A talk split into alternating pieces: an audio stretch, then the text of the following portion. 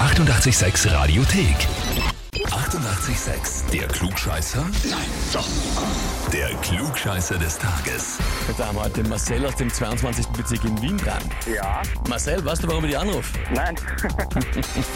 Deine Kollegen dürften sie alle nennen als Partie die Hensmen, oder? Die Hensman. Ich kenne einen Hensman, ja. Ah, einer ist das. Einer ist Ja, das das. ist einer. Okay, von euch aus der Partie, der hat geschrieben, ich möchte den Marcel zum Klugscheißer des Tages anmelden, Aha. da unser Arbeitskollege von der Feuerwehr immer glaubt, alles besser zu wissen. Daher wurmt, daher wurmt uns die Frage, ob er es schaffen wird, das klugscheißer zu holen. Na, ich bin gespannt.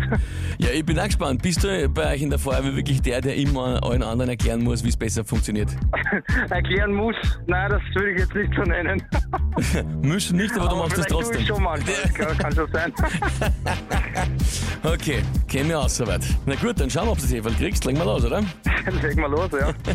Und zwar, heute vor acht Jahren ist die erste Apple Watch auf den Markt gekommen, diese Smartwatch da. da. Und diese Uhren kennen ja alles Mögliche, nennen vor allem auch mittels Sensor, unter anderem die Herzfrequenz messen oder Bewegungen erkennen und so weiter und so fort.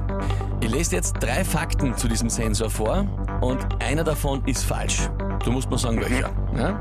Okay. Antwort A. Es gibt Apps, die darauf ausgelegt sind, mittels Messung der Herzfrequenz bei romantischen Entscheidungen helfen zu können. Also zum Beispiel, ob man sich gerade wirklich körperlich angezogen fühlt oder nicht. Antwort B. Wenn Sonnencreme zwischen die Uhr und die Haut kommt, entstehen durch die Veränderung von der Brechung vom Licht vom Sensor falsche Werte, die mitunter einen fälschlichen Gesundheitsalarm auslösen können. Oder Antwort C.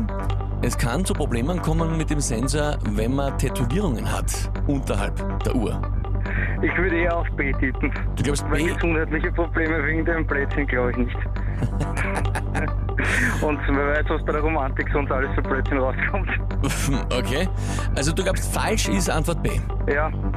Na gut, du hast das hochwissenschaftlich analysiert, ne? Dass aus da ein Blödsinn rauskommt. Naja, Marcel, aber es hat gereicht, das stimmt. Ja, cool. Heißt, du bekommst jetzt offiziell den Titel Klugscheißer des Tages, bekommst deine Urkunde und natürlich das berühmte 886 klugscheißer -Häferl. Sehr geil. Kannst du gleich in die Wache dann reinstellen, das ist dann fix deins und jeder weiß, dass du der Gescheiteste bist. Naja, muss man ja kennzeichnen irgendwie, oder? Definitiv, Marcel. Ich sag danke dir fürs Mitspielen und wünsche dir alles Liebe und liebe Grüße an die Kollegen. danke, danke, werde ich sagen. Vierte. Tschüss, Papa. Und wie schaut's bei euch aus? Wen habt ihr, wo ihr sagt, ihr müsst mir unbedingt antreten zum Flugscheißer des Tages?